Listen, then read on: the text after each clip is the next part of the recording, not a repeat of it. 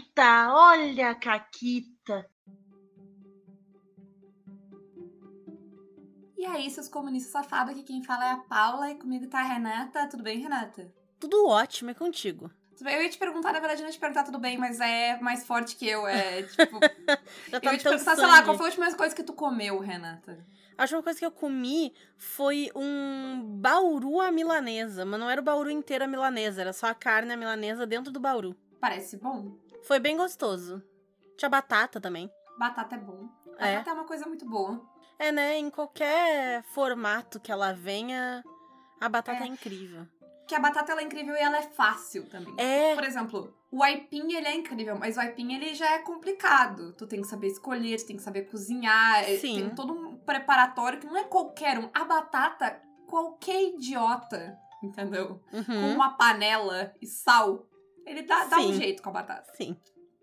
É pra quem é estrangeiro, o aipim é mandioca, tá? É, aliás, é uma boa pergunta. Como tu chama aipim? Que cada um chama de um jeito. Isso, mas eu acho que no mínimo mandioca a galera sabe. Perfeito. Pior é que em Cachoeira, eh, pelo menos a minha família sempre disse mandioca. Eu aprendi a falar aipim pra falar com vocês aqui em Porto Alegre. É isso, né?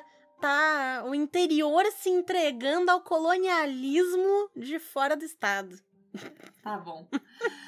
Porém, hoje é dia de dar recomendações. Fazia um tempão que a gente não dava recomendações. Acho que a última vez que a gente deu recomendações ainda tava lá no meio da greve, das duas greves. Nossa, é verdade, Faz- faz bastante tempo. Faz bastante tempo. A gente teve então- pauta, né? Muita pauta. E aí a gente É, queria é. falar de mil coisas, É o mas efeito- agora deu É o tempo, efeito né? John Wick do Caquitos, que foi pauta do, Isso. do Sangue e Honra e depois foi pauta da mesa do sétimo mar, assim. O impacto do John Wick no segundo semestre do Caquitos é algo a se observar. Sim. E então, abrindo a minha recomendação de hoje, eu quero recomendar um jogo de fazendinha que tá tomando todo o tempo livre da minha vida. Então já fico alerta de que se tu é uma pessoa que com cai. cautela. Isso. Se tu cai facilmente no conto do jogo de fazendinha e perde todo o tempo da vida que tu não tem nele, não jogue. Mas se tu é uma pessoa que consegue Ou jogar. Jogue com despertador, com timer. Sim. Mas isso é só quando eu tenho compromisso, né? Eu boto ali um despertador e tal. Mas na maioria das vezes o que eu faço é eu só abro ele se eu tenho no mínimo 5 horas pra jogar. Senão eu nem abro. É isso. Perfeito. Se tu for uma pessoa moderada, fique à vontade. Se tu não for, é, fique aí com, a, Tua né, conta e com os risco. avisos. Isso. Exatamente. O nome dele é My Time at Sandrock. Existe um outro jogo nessa coleção que se chama My Time at Porsche, que eu não joguei, então não posso opinar. Mas a Marina, nossa amiga, jogou e gosta muito. E se for tão legal quanto My Time at Sandrock, deve ser um jogo bacana também. O esquema é, tu tem um rancho que não é no começo necessariamente uma fazenda, porque tu é um construtor. Então o esquema é tu ir minerar, quebrar pedra, pegar madeira e coisa e tal pra construir coisas que a cidade precisa.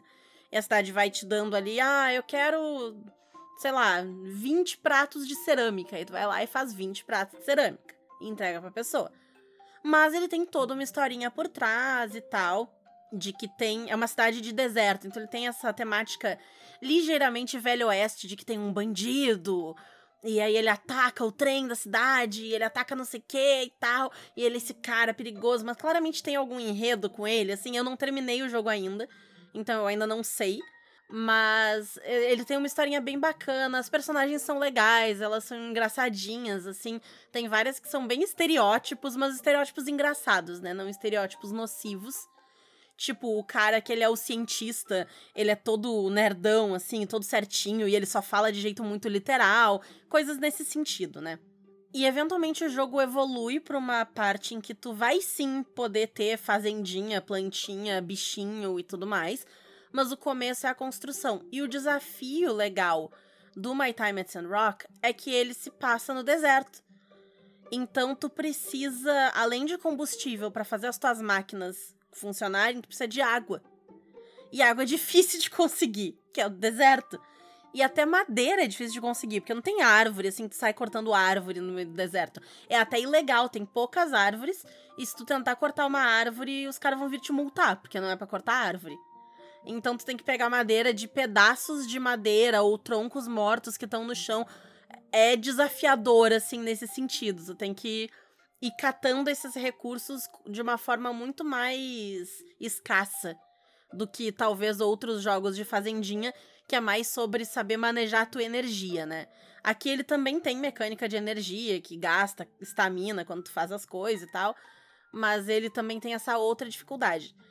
E ele tem uma coisa muito legal, que é, ele é bem variado. Então, tu pode ficar ali construindo coisas, fazendo fazenda? Sim. Mas tu também pode sair explorando, matar bicho, fazer dungeon. Ele tem várias coisinhas, assim, que tu pode brincar, né? Então, é bem legal. E ele te dá uns controles bons. Tu pode controlar o quão rápido o tempo passa. Então, eu tava jogando o jogo no tempo normal, né? Um para um. Mas aí começou a vir muita quest, muita coisa. Eu tava tipo, meu Deus, e aí eu tô jogando o jogo em 0.6. E aí o tempo demora mais a passar, eu tenho mais tempo no dia para fazer as coisas sem precisar sair correndo, me escabelando. E ele tem vários tropos do jogo de fazendinha, né? É, cada final de mês tem um evento na cidade. Tu faz amizade com os NPCs, dando presente nos aniversários deles, aquelas coisas. É, quem já jogou qualquer um né? Qualquer jogo de fazendinha da escola Stardew Valley é nessa vibe. Mas ele é 3Dzinho, todo bonitinho, assim e tal. É bem divertido o jogo e é... tô gostando bastante. E tu pode namorar várias pessoas da cidade ao mesmo tempo. Eu acho que tu só pode casar com uma. Mas se quiser ficar só nos namoros, dá pra namorar quantas pessoas na cidade quiser. É isso. É isso. Importante, né? Importante. A minha primeira recomendação é a coisa que tomou meu cérebro nas últimas semanas. E é meio bizarro, porque quando eu vi que ia ter um prequel de Hunger Games, de Jogos Vorazes, eu fiquei tipo. E eu vi que ia ser sobre. Uh, tipo. Uma história de origem pro presidente Snow, que é tipo o vilão da história. Eu confesso que eu desanimei na hora, porque eu pensei, tipo, Uhum. porra, história de origem de vilão, sabe? Tu fica naquele pé atrás de tipo, vai ser bom? É. Ou vão tentar deixar ele num um cara legal pra ele ter a história É. dele, né? Tipo, hum. É, é, com- é- é, na verdade, prequel é algo difícil de fazer. Prequel de origem de vilão é, é algo ainda mais difícil. Porém, eu lembrei, tá? E eu confiei na Susan Collins, porque ao contrário de certas outras autoras de livros jovem adulto que ficam falando bosta na internet e fazendo merda, ela sempre soube escrever, assim, né? Ah, e que, tipo, os livros de Hunger Games, eles são muito bem escritos, eles têm umas coisas muito legais neles, assim. Eu, inclusive, ouvi eles recentemente porque a Tatena Maslany leu os livros em inglês e eles são incríveis, os audiolivros. Ah, e aí eu fui... Não, tá, eu li o trailer e o trailer me chamou a atenção ah, de que, tipo, a gente não vai pegar o primeiro jogo, a gente vai pegar o décimo jogo, que me pareceu uma escolha estranha, mas aí a ideia é que a partir desse desses jogos é que os jogos vão virar o espetáculo que a gente conhece. E eu tô presumindo que todo mundo ouviu falar de Hunger Games, mas se alguém não ouviu, Hunger Games é uma distopia uh, num mundo onde as pessoas estão uh, separadas em distritos, trabalhando por uma capital rica. Uh, e como punição por uma revolta que teve nesses distritos, a capital, uma vez por ano, sorteia duas crianças de cada um dos distritos como tributos para lutar até a morte nos Jogos Vorazes do título. Completamente ficção, como vocês podem ver, é algo que não imagina Ai, que ai. alguém hum, né, mataria crianças pra se vingar, enfim, né? Não. Então, o- os jogos de número 10, que é o dessa história, eles são quando isso vira um espetáculo, porque isso é um espetáculo. Tem moda e, e tu pode ãh, apostar e comprar presentes para os seus tributos. É tipo um Big Brother bizarro, sabe? E aí eu fui fazer, seguir a minha tradição, porque quando o primeiro filme saiu, eu, uma semana antes, eu resolvi que eu ia ler o livro e eu li o livro uma semana antes. Eu fiz a mesma coisa agora. Acho que é uma tradição agora. Se surgir um- uma outra saga de Hunger Games, farei o mesmo. Hum, E o A Cantiga dos Pássaros das Serpentes, ele me surpreendeu muito. Ele virou o meu livro favorito da franquia e ele é o meu filme favorito da, franquia. Eu só não recomendo pra Renata porque tem muita cobra nesse filme. Muita cobra. Então, se tu, como a Renata, não gosta de cobras, não é um filme pra ti. Sinto muito o livro, Obrigada. talvez não tenha problema se tu, né, não. Se descrição não é algo que te afeta, o livro provavelmente é de boa, mas o filme tem bastante cobras e tem cobras de verdade. E ele vai seguir a história do, do Snow e desses jogos e de como os jogos viraram o que eles viraram. E ele faz duas coisas que eu acho incrível. Uma que é humanizar ele sem justificar ele. O que eu acho que faz todas as atitudes dele na trilogia original serem piores, porque ele não é um monstro psicopata. Ele escolhe tudo que ele faz, sabe? Ele sabe todo o mal que ele tá fazendo e ele tem toda a capacidade de não ser essa pessoa. Ele é porque ele quer. Entende? Ele tem capacidade de empatia, ele só escolhe não exercer ela pra todo mundo. E a outra coisa é focar na parte mais política da coisa, na parte mais de propaganda e de como a capital mantém o seu poder não só de forma militar, mas de forma de propaganda. Que, de novo, perfeita, totalmente ficção, né? E é muito bem feito, assim. O livro faz várias coisas melhor do que o filme, porque ele tem mais tempo e porque é, tem muita coisa dos pensamentos do Snow que mostram de fato a verdadeira face dele desde o princípio no livro e no filme demora um pouco mais para te ver e depende mais da boa vontade de interpretar de quem tá assistindo, né? Tem uma confiança ali de que tu vai entender, que eu acho que dá, enfim, mas tudo bem. Porém, o filme tem uma coisa que é particularmente especial no meu coração, que essa é uma história com muitas músicas. Porque a Lucy Gray, que é a tributo uh, principal ali do Distrito 12, que nem a Katniss, que o Snow uh, é mentor, ela é, ela é cantora e ela se expressa muito. Ela, a, a grande chama, o grande chamativo dela, que faz ela virar uma das favoritas e ter a grana para poder sobreviver aos jogos, é que ela canta. E o livro é bem triste, porque não tem as músicas, né? Mesmo o audiolivro só tem, tipo, alguém lendo as músicas. E as músicas são incríveis. Esse álbum é incrível. Eu já ouvi ele, tipo, 50 vezes essa semana. Hanging Tree é a minha nova música que eu tô trabalhando na aula de canto. Eu tô totalmente obcecada. A Rachel Zegler, assim, meu Deus, o que essa mulher canta. E recomendo tanto o filme quanto o álbum. Uh, e o livro. Então, são três recomendações ali. Tem o, tem o livro, tem o audiolivro que eu ouvi em inglês e achei legal. Tem o filme que tá no cinema e tem o, o álbum que tá no Spotify. Então, é quatro em um. Dá pra escolher o que vai ver, se vai ver tudo, se vai ver um, vai ver dois. Tem um menu de coisa ali um inteiro para escolher. Sirvam-se. É isso. É isso. A minha próxima recomendação é de duas em uma, né? Porque é a série de Castlevania da Netflix. E primeiro a gente tem a série normal, né? O Castlevania, o primeiro, e saiu esse ano o Castlevania Nocturne. E as duas são incríveis. E eu tô reassistindo a primeira série, porque eu gostei tanto da segunda que eu fui voltar pra primeira. E ela faz um negócio que eu não tinha prestado muita atenção. Obviamente eu vi, né, na primeira vez que eu assisti ela, mas eu não tinha refletido sobre isso que é contar a história de vários ângulos diferentes e dividir o protagonismo entre vilão, herói, gente mais cinza e todo mundo. É meio que nem Game of Thrones faz, no livro, ao menos, né? Que cada capítulo tu tem ali uma pessoa diferente contando e tal. Que a Sylvania vai fazer isso também. Então tu não tá seguindo sempre os três personagens principais. Eles até se separam.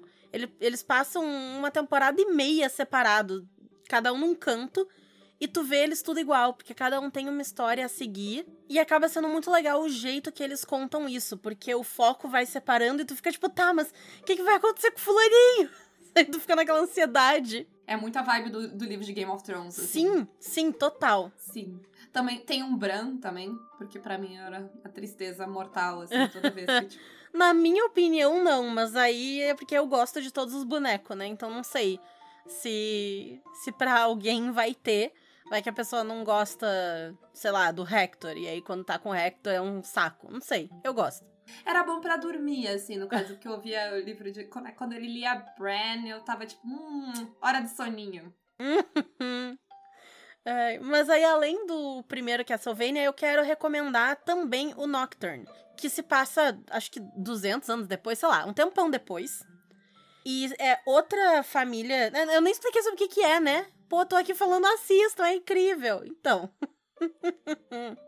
Te entendo, eu fiz a mesma coisa É, antes. Eu parei por é. uns 5 minutos e aí eu, ah, é, né? Talvez tenha alguém que nunca ouviu falar de Jogos Vorazes. Pra quem não conhece Castlevania, então, é sobre vampiros do mal e caçadores de vampiro, e é centrada nessa família de caçadores de vampiro, os Belmont.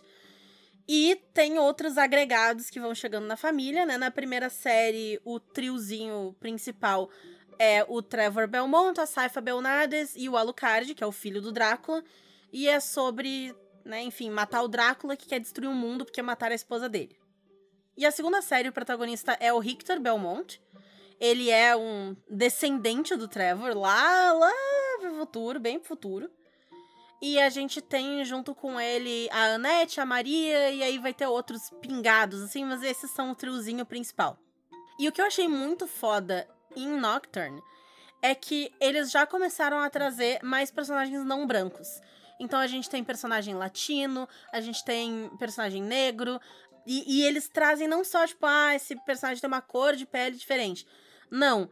As magias que a Annette faz têm a ver com religiões africanas. E eles trazem isso de um jeito muito legal, assim. Fica dinâmico, fica diferente, não fica só aquela magia europeia que a gente tá acostumado a ver em coisas de fantasia. Eles trazem magia de outro lugar. A primeira série já traz um pouco disso. A gente tem o Isaac, que ele segue o, o sufismo, que é uma religião árabe. Então, né, já tava trazendo outras coisas e tal, mas agora no Nocturne a gente tenha bem mais focado nisso. Então é muito legal. E assim, eu achei o design de personagem muito melhor em Nocturne. Eles são mais interessantes, visualmente falando. E eu achei, quando eu fui assistir, tipo, ah, eu vou sentir falta, sabe, dos bonecos da primeira série. Porque tu te apega, né? Tu, tu acompanha a narrativa deles, e saber que eles estão tudo morto, porque, né? Passaram 200 anos, eles são humanos, né? Mas não, não deu esse sentimento. Foi muito foda. E super recomendo, assim, assistam as duas séries que vocês não vão se arrepender. Elas são muito bem feitas e muito divertidas. E elas não são tão longas. A primeira tem, acho que 28 episódios. E a segunda saiu a primeira temporada com 8, se não me engano. Então. E são de meia hora os episódios. Né? Então é bem de boinha de ver. Bem, a minha próxima recomendação é algo que eu vi faz um tempinho, mas eu acabei não falando, tava no meio das greves e tal. ah, que foi Lucifer. E Lucifer é complicado de explicar. Porque, ao mesmo tempo, Lucifer é uma série policial da pior qualidade. Daquelas que é trash, a- tipo, é muito trash. Os casos são óbvios, eles são ridículos. É, é todo o clichê Tem uns romance idiota. todo o clichê de eh, aquelas frases de efeito, tem tudo isso. Mas, apesar de que eu acho que isso não foi intencional desde o começo, em algum momento que Lucifer começa eh, muito sem saber pra onde tá indo. A única pessoa no- na primeira temporada, eu acho, sei lá, metade da segunda temporada de Lucifer, a única pessoa que sabe o que tá acontecendo é o Tom Ellis que faz o Lucifer. Ele sabe o que tá acontecendo, ninguém mais sabe. Os roteiristas, os outros atores, tá todo mundo perdido. Mas eventualmente todo mundo se acha. E aí eles assumem. É uma série policial ridícula. E, e- aí é- eles se jogam na breguice dela e no fato de que eles não vão se levar a sério. Porque a parte de investigação é ridícula. Só que quando eles fazem isso, a parte de evolução de personagem, ela vai ficando incrível. Da, na metade da segunda temporada em diante, até o final, Lucifer tem umas sacadas de, de dinâmica de personagem e tal que são fantásticas, assim. Assim, não me levem a mal, é muito brega. Que além de toda a parada brega de série policial, tem toda a parada brega da mitologia católica. E as duas coisas combinam pra chegar no ápice, assim. E tem toda a parada brega de gente hétero também. Perfeito. Mas tem gente não hétero depois. Tem, tem, mas o foco tá ali no gente hétero. Sim, não, mas a partir da quarta temporada, a Eva e a. e a, e a, A e Maisie, né? É, viram personagens bem importantes, assim. A história delas tem seu momento. Elas têm Não, várias. perfeito, mas é mil temporadas adentro. Sim, sim, mil temporadas adentro. Porém, sério, Lucifer faz coisas muito legais, assim, eh, em termos de desenvolvimento de personagem.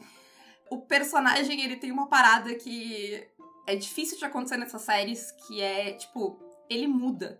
Ele não fica sempre fazendo a mesma coisa e cometendo os mesmos erros. E eh, elas, tipo, se tu aceitar e levar ela. Eles têm até uma. eh, eu vi o elenco, acho que numa Comic Con, cantando que eles têm uma letra pra música de abertura de Lucifer, que eu não vou me lembrar agora exatamente como ela é. Mas é basicamente, tipo. É o diabo e ele resolve crimes com a polícia. Não pense muito a respeito. E, e é exatamente essa energia. Se tu vai nessa energia, Lucifer tem muita coisa legal, assim. Eu me diverti muito assistindo. Tem episódio musical, o que já me ganha. E tem vários momentos musicais uh, muito bons, assim. Tem um momento no começo da segunda temporada que ele começa a cantar Creep, porque ele tá, tipo, triste. E, nossa, eu, eu gargalhei assistindo, assim. Hum.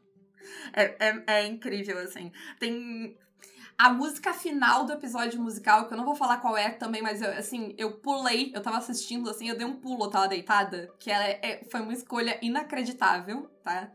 E o meu coração de fã de Battlestar Galactica, ele aprecia muito que a Trisha Helfner, que é a Six de Battlestar Galactica, entrou na série ao som de All Along the Watchtower. Quem viu Battlestar Galactica sabe. Então, beijo Samantha, beijo Júlio.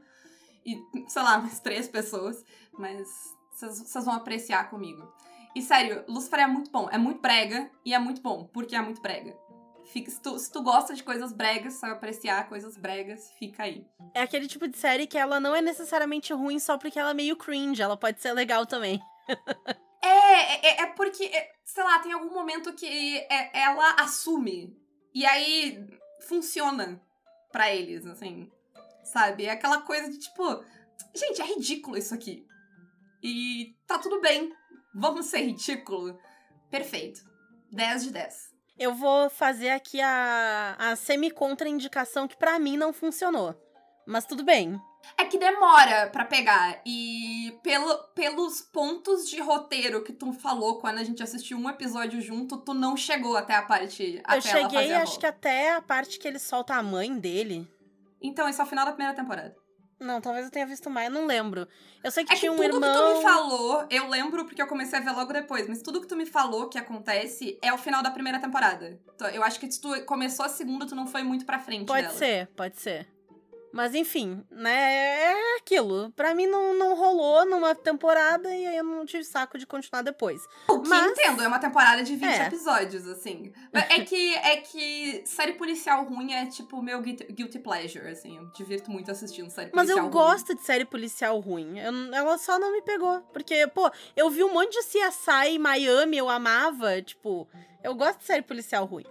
É, mas não sei, não, pra mim não funcionou, mas, né, enfim, pode funcionar pra muita gente. E ela não era horrível. Ela só não me, não me fisgou, assim. Tanto que eu assisti a primeira temporada inteira. Eu vi 20 episódios, no mínimo. Sim, sim, sim. Né? sim. mas ela não me pegou, assim. A minha próxima recomendação é outro joguinho. Ele se chama Chance of Senar. E ele tem uma história muito legal. E ele é o tipo de coisa que eu gosto, porque eu sou uma nerdola fedida, tá? Qual é a treta de Chance of Senar? Tu é um bonequinho, um personagemzinho lá, que tá numa torre de Babel. E cada andar dessa torre mora uma civilização diferente que não se conversa, porque elas não falam a mesma língua. E tu tá nesse primeiro andar e tu também não fala a língua das pessoas que estão ali. Mas aí tu encontra um cara e ele fala e aparece um símbolozinho e ele aponta pra uma ponte. Provavelmente o que ele tá dizendo é atravesse a ponte. E aí tu vai lentamente decifrando o que aquela língua quer dizer, porque tu vê uma loja que tem uma foto de um morango e um símbolo do lado. Aquele símbolo deve querer dizer morango. E assim o jogo vai se desenvolvendo. Então, ele é um jogo de puzzle, porque tu tem que ficar solucionando não só isso, mas tem outros desafios dentro do jogo. De, enfim, vários, digamos assim, minigames dentro do jogo, né? De puzzlezinho aqui, de decifrar um enigma ali e tal, né, né? Mas a grande questão dele é tu decifrar a língua e progredir pro próximo andar da torre. Por quê? Porque essa torre, ela é a sociedade em colapso. E ela tá em colapso porque os andares não se conversam. Então, quando tu passa de um andar pro outro e tu vai decifrando as línguas, tem uns computadores que tu pode acessar que é por onde os andares estão meio que tentando se comunicar, mas eles não conseguem. E tu traduz o que eles estão dizendo, porque tu aprende as duas línguas e tu consegue traduzir para os dois lados da conversa. E aí é muito legal, porque, por exemplo, o primeiro andar da torre é tipo uns sacerdotes, um negócio assim. E no segundo andar são uns guardas que estão guardando o terceiro andar, que são bardos. Os guardas acham que os sacerdotes odeiam música. E por isso eles impedem os sacerdotes de passar. Mas os sacerdotes amam música e eles querem conviver em paz com os bardos. Já os guardas acham que eles vão matar os bardos. Então eles não deixam eles passarem. E aí tu tem que desfazer esses nós e facilitar essa comunicação. Mas não basta tu aprender o que, que cada símbolo significa. Tu tem que também aprender qual é a estrutura daquela língua. Por exemplo, uma delas, ela usa plural colocando o mesmo símbolo duas vezes. Então, se eu tenho um símbolo para homem e eu quero falar homens, eu vou usar aquele símbolo duas vezes. Já a outra língua, ela tem um símbolo específico para plural. E eu tenho que botar homem símbolo ou símbolo homem. Às vezes o sujeito vem antes do verbo, às vezes ele vem depois, às vezes ele vem no final da frase porque eles falam que nem o Yoda. Entendeu? Então, tu, tudo isso tu tem que sacar para conseguir traduzir o que que eles estão dizendo um pro outro. Porque tu não vai traduzir para, sei lá, pro inglês. Tu vai traduzir de uma língua fictícia para outra. Então é muito legal. Ele não é tão complexo quanto ele soa. E é muito divertido, assim, e dá uma satisfação quando tu consegue entender e consegue traduzir, e aí os andares começam a se conectar e, e tudo vai ficando melhor, assim. É muito legal. Ele é muito divertido. Chance of Senar, o nome do jogo por último, porque eu sempre tenho que indicar um musical, eu, eu vou falar de Newses, que eu acho que eu nunca falei aqui. Contratualmente obrigada. Exato. Mas eu pensei que eu posso começar uh, nesses programas a falar sobre musicais que tu consegue assistir a, a versão de teatro deles. Uh, de boa, em streaming que vocês podem ter. Uh, em vez de ter que catar, entendeu? As versões alternativas uh, que o áudio não é tão bom e a câmera não é tão boa e tudo mais, né? Apesar de que a gente andou vendo umas versões alternativas, né, Renata? Que, pô. A pirataria é cada vez mais deliciosa e perfeita, né? Isso. Porém, existem musicais uh, de teatro que vocês conseguem ver de boa em streaming. E hoje eu vou falar de Newses, que é uma contradição. A existência de Newses é uma contradição muito incrível, Renata. Porque Newses é um musical sobre como formar um sindicato e entrar em greve da Disney. Nossa. Não é incrível? Excelente eu premissa. Sei, eu não sei o que aconteceu, tá? Mas em algum momento dos anos 80 ou 90, eu acho que é final dos anos 80 e dos anos 90, uh, a Disney fez esse filme que chama Newsies com o Christian Bale, tá? E ele foi um flop inacreditável. Ele é sobre um grupo de uh, meninos que vende jornais. E aí, para aumentar o lucro, o dono do jornal aumenta o valor do jornal, porque eles têm que ir lá, eles têm que comprar os jornais para vender na rua. E aí eles aumentam o valor do jornal para eles. Uh, e aí eles se organizam e entram em greve. É, basicamente, este é o plot de Newses, tá? E, e, é todo sobre como eles se organizam, todo o negócio, fala de sindicato, fala de tudo isso. Só que o filme original ele foi um grande fracasso. Porém, alguns anos atrás, esse, uh, ele ganhou a framboesa de ouro e tudo mais. Porém, recentemente, ele foi reimaginado como um musical de palco. E aí ele foi um grande sucesso. Inclusive, eu acho incrível que o Alan Menken, que é o compositor, ele ganhou um framboesa e um Tony pela mesma trilha sonora. momentos, né? Mas uh, tem no, no, Disney Plus Newsies. É muito legal. É, a, a, coreografia de Newsies é incrível. Ele tem, tipo, acrobacias e piruetas e tudo mais. Uh, e, e, é muito engraçado porque durante as greves, uh, porque o, o, americano, vamos combinar, que o americano não sabe absolutamente nada de sindicato de direito trabalhista, não. certo? Porém, era muito engraçado ver a galera que cresceu ouvindo newses, que sabia várias coisas, porque eles cresceram ouvindo newses. Então ele, eles têm uma visão positiva de sindicatos, entendeu? Porque Jack Kelly e o resto do, do, dos meninos lá, eu achei é, é, incrível, assim. E, tipo, News é muito legal. É o melhor musical? Não na minha opinião. Tem muita gente que gosta muito. E é uma filmagem bonita, com áudio e imagem ali, 100% com tudo que, toda a infraestrutura que o rato pode possibilitar para filmar o seu musical sobre formar um sindicato e entrar em greve. Entendeu? Tem, é, tipo, literalmente tem, tem um momento incrível no meio da letra da música que é só todo mundo gritando, tipo, greve, greve. Excelente. Eu, eu queria muito tá na reunião que eles, tipo, não, isso, eu tenho uma ideia para uma história. Porque eu queria saber como. Sabe, o que, que aconteceu ali? O CEO da Disney tava drogado, tava dormindo. O que, que aconteceu? Eu, eu sempre fico curiosa. Mas enfim, recomendo News, é muito legal. Além de, de Hamilton, que todo mundo conhece, é o outro musical que tá no, no Disney Plus. Se vocês quiserem, eu faço o resto do, dos tours de musicais por streamings aí em programas futuros. Pô, é uma Se não boa, quiserem hein? também. É uma boa, é uma boa. Se não quiserem, eu vou fazer também, mas enfim. Isso, então tem que ouvir. Se vocês quiserem, eu vou ficar mais feliz, entendeu? Eu vou fazer igual, mas eu vou ficar feliz se vocês realmente quiserem. Olha aí, né? Isso encerra as nossas recomendações de hoje. Se vocês quiserem conversar sobre elas, saber mais, nos pedir detalhes, venham se tornar mecenas e conversar direto com a gente no grupo. Vocês podem nos apoiar pelo Apoia-se PicPay ou Padrim. Nós temos o cupom CAQUITAS10 na loja da Retropunk, que vai só até o final do ano, porque eles vão mudar o- a lógica de parceiros e eu ainda não sei como é que isso vai ficar. Então, enfim, a princípio vale até o final do ano. Quem quiser usar esse cupom, se apresse aí.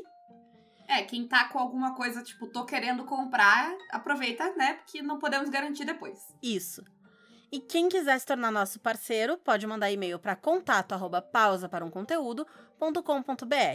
Quem quiser falar com a gente sobre coisas não comerciais, pode nos encontrar nas redes sociais, como Caquitas Podcast, ou mandar e-mail para caquitaspodcast.gmail.com. Em suas redes sociais, assim, o Twitter e o Blue Sky a gente vê bem mais que o Instagram, gente. Assim, a gente vai responder vocês no Instagram? Sim.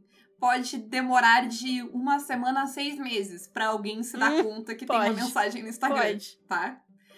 Ah, porque, e, assim, em parte é culpa nossa, sim, mas também é culpa do Mark Zuckerberg. Então, Se a rede Né? fosse boa, a gente tava usando e via, né? É, e se a rede fosse boa, ela dava notificação também direito das coisas, que ela não dá. Ela tem o limbo das mensagens. Então, enfim, fica o aviso. É isso, um grande beijo. E um forte abraço.